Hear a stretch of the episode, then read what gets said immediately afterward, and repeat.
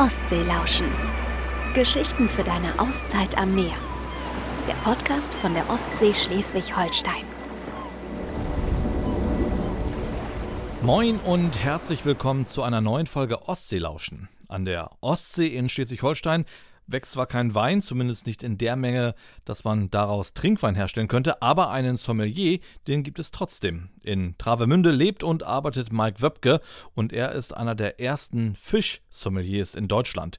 Sozusagen Grete statt Rebe und Schuppe statt Shampoos. Mike ist also ein echter Experte in Sachen Fisch. Wir haben ihn morgens im Fischereihafen in Travemünde getroffen, dort wo die kleinen Kutter gerade ihre Leinen losmachen, um auf Fangfahrt zu gehen. Mikes Leidenschaft für Fisch fing schon sehr früh an, wahrscheinlich auch, weil er die Ostsee fast schon immer vor der Haustür hatte und den Fisch somit vor der Nase. Von klein auf an, als ich Kind gewesen bin, habe ich schon mit dem Kescher hier am Strand die kleinen Fische gefangen und äh, später auch als Junge schon geangelt.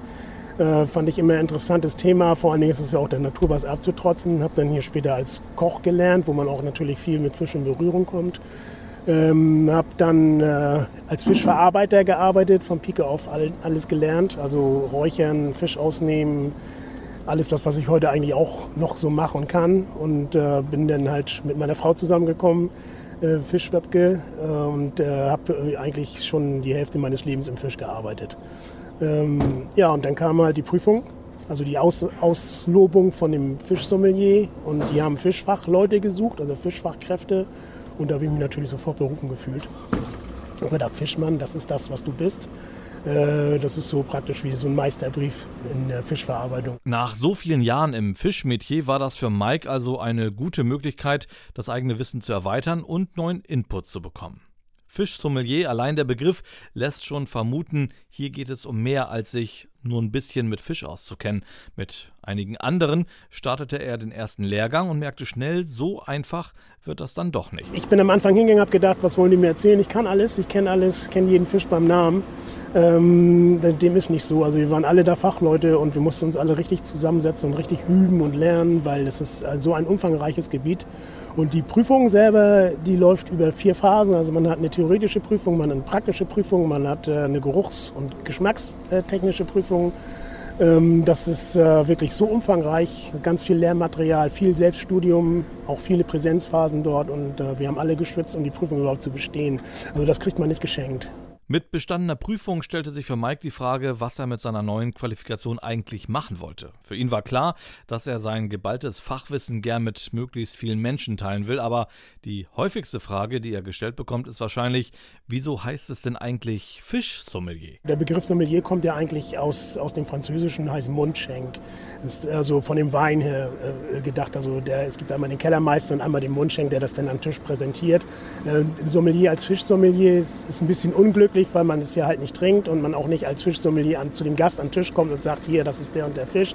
Ähm, deswegen beschreibe ich das auch eigentlich eher als Fischbotschafter. Ähm, das Kind muss aber einen Namen haben und Sommelier ist ja auch jetzt im Moment Trend. Es gibt ja Sockensommeliers, wollte ich schon gerade sagen. Also hier Schokoladensommeliers, Biersommeliers, Brotsommeliers. Und dann haben die sich einfach gedacht, machen wir auch ein Fischsommelier dazu.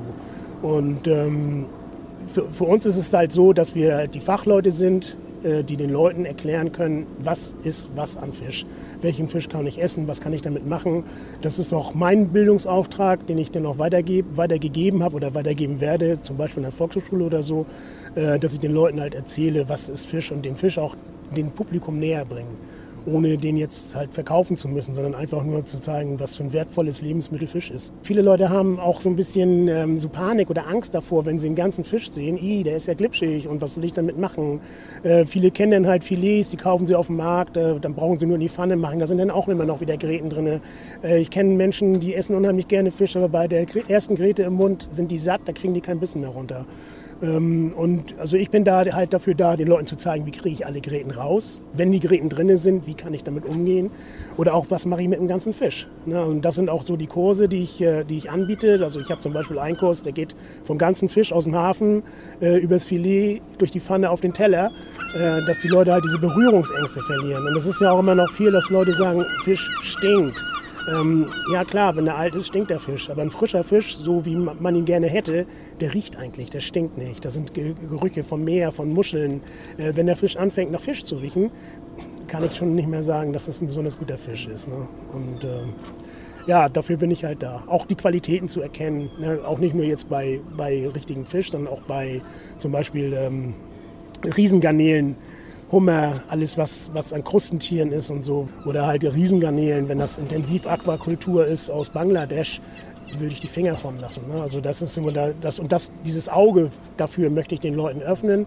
Und ich sage ja immer, es gibt ja nichts Schlechtes. Wir dürfen, halt, das ist immer was der Sommelier nicht darf. Der Sommelier, der muss das bewerten, also werten ohne zu bewerten. Das heißt, ich muss sagen, das ist das, das ist das Produkt, so sieht es aus. Ich darf aber nicht sagen, das ist schlecht, weil es gibt für jedes Produkt gibt es einen Kunden. Es gibt Leute, die möchten gerne die Welt retten und die bezahlen für zertifizierten Fisch alles, was sie können.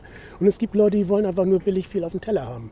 Die sind ja nicht schlechter. So, und dann muss man aber dann unterscheiden, wann fängt das an, kritisch zu werden. Ne? So, und das dafür bin, das sehe ich halt, das ist meine Aufgabe und darüber zu informieren, welche Rolle der Fisch für die menschliche Ernährung spielt. Es ist eine wertvolle äh, Quelle an, an Proteinen. Es äh, hat ähm, Mineralstoffe, auch die Omega-Fettsäuren, essentielle Aminosäuren, die der Körper nicht herstellen kann. Das finde ich alles im Fisch wieder. Er ist leicht verdaulich, er ist gesund und ich finde immer, also wenn man jetzt so Wildfisch hat, ist es immer was wie, das Produkt hat gelebt. Also der Fisch hat gelebt, der hat ein Leben gehabt äh, und ist in der Wildnis gewesen. So, natürlich gibt es auch Zuchtfisch, das ist was anderes, aber bei Fleisch ist es ja meistens so, das ist nur noch Zuchtfleisch, außer wenn man jetzt Reh oder, oder, oder Wildschwein oder so direkt vom Jäger bekommt. Und äh, da steckt immer noch eine andere, ich sage immer andere Vibes stecken da drin. Und Fisch ist halt das Nonplusultra eigentlich. Also man sollte mehr davon essen. Jeder sollte mindestens zweimal die Woche Fisch essen. Und eben solchen Fisch gibt es hier in Travemünde direkt bei den Fischern im Hafen zu kaufen. Fangfrisch direkt aus der Ostsee. Auch an anderen Orten entlang der Küste gibt es frischen Fisch direkt vom Kutter. Es wird allerdings auch deutlich, die Fischerei ist im Wandel und musste sich in den letzten Jahren erst wieder eine Nische suchen. Es ist ja jetzt so, dass die Fischer wirklich äh, nicht mehr so viel fangen, wie sie es mal gemacht haben. Der Fisch wird nicht mehr so kommerziell genutzt, wie es mal gewesen ist. Also es waren ja früher Heringsfänge, die sind auch direkt in die Fabrik gegangen und da verarbeitet worden. Diese Massen an Fisch gibt es nicht mehr. Und wir haben halt saisonal bedingt immer wieder Fänge, die man dann, auf die man super gut zurückgreifen kann. Und da vertraue ich auch dem Fischer hier vor Ort, weil der sägt sich natürlich nicht den Ast ab, auf den er sägt. Also wir haben hier keine Schleppnetzfischerei, sondern Stellnetzfischerei mit großen Maschen. Man sieht es auch, die, die äh, Fischereiaufsicht kommt und prüft das. Ähm, die haben auch nicht so viel Empfang, dass sie nur noch groß mit rum, rumverkaufen können in die, in die große Masse. Und in, also Travemünde jetzt direkt oder die Ostsee, Lübecker Bucht, haben wir ja Niendorf auch, da gibt es ja auch noch Fischer, äh, die haben halt die saisonalen Produkte, die, die halt ähm, angelandet werden. So wie wenn die, wenn die Butt da sind, im Sommer sind die super, kann man die essen, dann sind die auch da. Oder die Dorsche nachher, die Quote, wenn die erfüllt werden muss, nehmen die natürlich lieber im Winter, weil da ist der Dorsch halt mehr dort. Ähm, dann haben wir solche Sachen wie die Makrelen, die sind jetzt nur im Sommer hier und dann werden sie auch gefangen. Also das ist immer saisonal. Und, und hier ist es auch tatsächlich so, wenn ich hier hinkomme manchmal und das, der hat halt, ja, das Wasser hat sich nicht bewegt, das Wetter war nicht so besonders, dann hat er keinen Fisch. So, dann ist es halt so. Aber dann, das ist halt, das gehört halt dazu. Früher gab es halt so, wir sind rausgefahren, haben weggeknallt und das äh, kommerziell äh, verhökert. Da gibt es ja noch die ähm, Fischverwertung gab es hier noch. Die haben ganz groß aufgekauft. Auch Sporten wurden hier viel noch gefangen. Die haben wir dann, sind wir dann hingekommen, haben die dann abgeholt zum Räuchern. Äh, das ist heute alles gar nicht mehr so. Also heute sind solche Fischer, die jetzt das auch noch selber ver, vermarkten. Das ist das, was eigentlich gut ist, was auch verträglich ist, auch für den Fisch. Und äh, dadurch, dass sie, das, dass sie dann halt von den Kunden auch einen einigermaßen erträglichen Preis bekommen, denke ich mal, ist das so, ein Win, so eine Win-Win-Situation. Ne? Und wir können auf diese Menschen eigentlich nicht verzichten, weil das gehört mit uns zur Tradition. Das ist, ähm, das ist halt, das ist die Küste. Und es wäre zu schade, wenn solche Fischer, wenn es solche Fischer nicht mehr geben würde. Für sich selbst und seine Frau kauft Mike Wöbgraber sehr gerne am Fischereihafen in Travemünde ein und freut sich jedes Mal über die kleine Ungewissheit am Morgen. Welchen Fang haben die Boote wohl heute vom Meer zurück in den Hafen gebracht? Also ich bin immer froh, wie was, was mir heute passiert ist, wenn ich hier in den Hafen komme und der hat Seezunge. Äh, frische Seezunge aus, dem, aus, der Ostsee ist total lecker, natürlich aus der Nordsee auch. Äh, aber die ist dann für mich ja nicht mehr so frisch zu kriegen, sondern das ist wirklich, der, die hat heute Morgen noch gezappelt. Da freuen wir uns auch schon drauf heute Abend. Äh, wir essen viel Glattbutt. Das ist äh, das Pendant zum Steinbutt, bloß ohne diese äh, Steinchen oben drauf. Der hat ein, ein etwas anderes, äh, ähm, eine Konsistenz, andere Konsistenz und das Fleisch ist etwas heller und etwas fester. Ähm, ich persönlich für mich liebe Seeteufel Den bekommt man hier, also ich, es sind letztes Jahr vier Stück hier tatsächlich in der Ostsee gefangen worden, was mich gewundert hat, weil das ist ein Grundfisch. Davon habe ich äh, drei Stück gekriegt, weil der ruft mich dann an, wenn er so einen hat. Ähm, aber das ist auch einer von meinen Lieblingsfischen. Seeteufel ist bei uns. Dorsch ist super gut zu essen, auch wenn die Butt jetzt, so wie er jetzt die Butt hat, äh, im September, August, September, ich sage immer so, im August und September ist die Maischolle am besten, ne, weil die, die Schollen, die leichen ja über den Winter und im Mai ist es ja eigentlich so, dass die die Laichzeit zu Ende haben, aber dann sind die immer noch ausgemergelt. Also die sind immer noch dünn. Und jetzt haben die den ganzen Sommer sich Fett angefressen und bereiten sich auf die nächste Laichphase vor. Und wer jetzt ein Butt isst, der hat was richtig Gutes auf dem Teller. Auch auf den eigenen Teller kommt für Mike nur Gutes und im Idealfall das Beste. Das muss nicht zwangsläufig ausgefeilt und opulent sein. Für mich muss immer gebraten, schön in der Pfanne. Ich nehme meistens ähm, Roggenmehl oder, oder äh, Dinkel-Vollkornmehl, indem ich den Fisch dann wende. Dann ist das auch noch so ein bisschen, also vom Mehl her auch noch ein bisschen besser und ähm, ist total lecker. Also normalerweise essen wir nur Zitrone, wenn überhaupt. Ähm, ich kann zu Fisch natürlich immer, kann man immer eine Petersiliensoße, eine Dillsoße machen. Hollandaise passt auch immer super dazu. Ähm, für uns zu Hause gibt es meistens Kartoffelsalat, den ich dann selber mache. Das dann, natürlich passt das dann dazu zu gebratenen Fisch. Äh, ansonsten sind wir da nicht so auf Soßen nicht so bedacht. Weil wenn der Fisch gut gebraten und gut gewürzt ist, brauche ich nicht so viel Soße.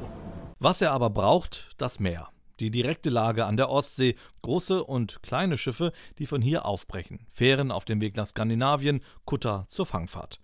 Dieses einzigartige maritime Ambiente ist es, das Mike an seinem Heimatort Travemünde so liebt. Ich bin als Kind, als kleines Kind schon immer im Wasser gewesen hier. Das habe ja Travemünde auch ganz anders noch miterlebt. Travemünde ist jetzt auf dem Weg zum Tourismus in ganz großen Schritten. Äh, wie ich hier groß geworden bin, war da drüben die Schlichtingwerft. Da hatte äh, Travemünde noch ein ich sag mal, ein Herzschlag aus Stahl. Man hat gehört, wenn die Leute die Nieten geklopft haben. Ähm, das waren viel mehr Fischer hier. Das war alles ein bisschen, also hier Travemünde ein bisschen kleiner. Man kannte sich, wenn wer aus Travemünde kam, der, der kannte auch die Leute. Heute haben wir viele, die zugezogen sind aus Hamburg und Umgebung, die sich hier dann Häuser gekauft haben, um hier zu leben, leben zu wollen. Das ist natürlich es ist wunderschön hier und das ist auch das, was ich liebe. Na, wir haben da drüben die Wälder auf dem Prival, wir haben die Wälder am Bodener Ufer, wir haben die Steilküste, wir haben den Strand. Was für Travemünde auch für mich als Kind schon immer total geil war, äh, die Schiffe, diese riesen Fähren, wenn die reinkommen. Ist natürlich ist es nicht natürlich, also es ist kein natürliches Produkt, aber wenn man hier steht und da fährt tatsächlich so eine ähm, Peter Pan oder so rein, so ein Hochhaus auf dem Wasser, das man eigentlich fast berühren kann, und ich sitze meistens auch, wenn wir da oben sitzen im Restaurant und sitzen wir mal am Fenster und wenn dann abends da so ein Ding reinkommt und das dann da vorne dreht, äh, dann sage ich immer noch, geil, das gibt es nirgendwo anders. Ne? So, und dann halt, dass es überall Fisch wirklich gibt. Also ich kenne das als Kind beim Baden, wenn man da läuft, da sieht man Seenadeln, da sieht man kleine Hornächte. Man kann diese ganz kleinen Butt am Strand, wenn man, wenn man ins Wasser geht und ein bisschen so macht, dann sieht, sieht man die wegschwimmen. Also das ist alles voller Leben hier. Ne? Und, und das ist halt meine Ostsee. Und der Geruch, man riecht es hier, wenn man morgens an die Küste kommt. Es riecht immer so ein bisschen nach Muscheln, nach Meer. Die Luft ist toll. Und das ist halt, das ist Erholung. Wenn ihr noch mehr über die Ostsee, Travemünde und Mike erfahren wollt, dann klickt einfach auf www.ostseelauschen.de. Dort haben wir noch einen besonderen Tipp für euch, wie ihr an frischen Ostseefisch direkt vom Kutter kommt. Wenn euch diese Folge gefallen hat, dann abonniert doch unseren Podcast, damit ihr keine neue Folge verpasst und erzählt gerne auch anderen davon. So, und bis zur nächsten Folge entspannen wir mal.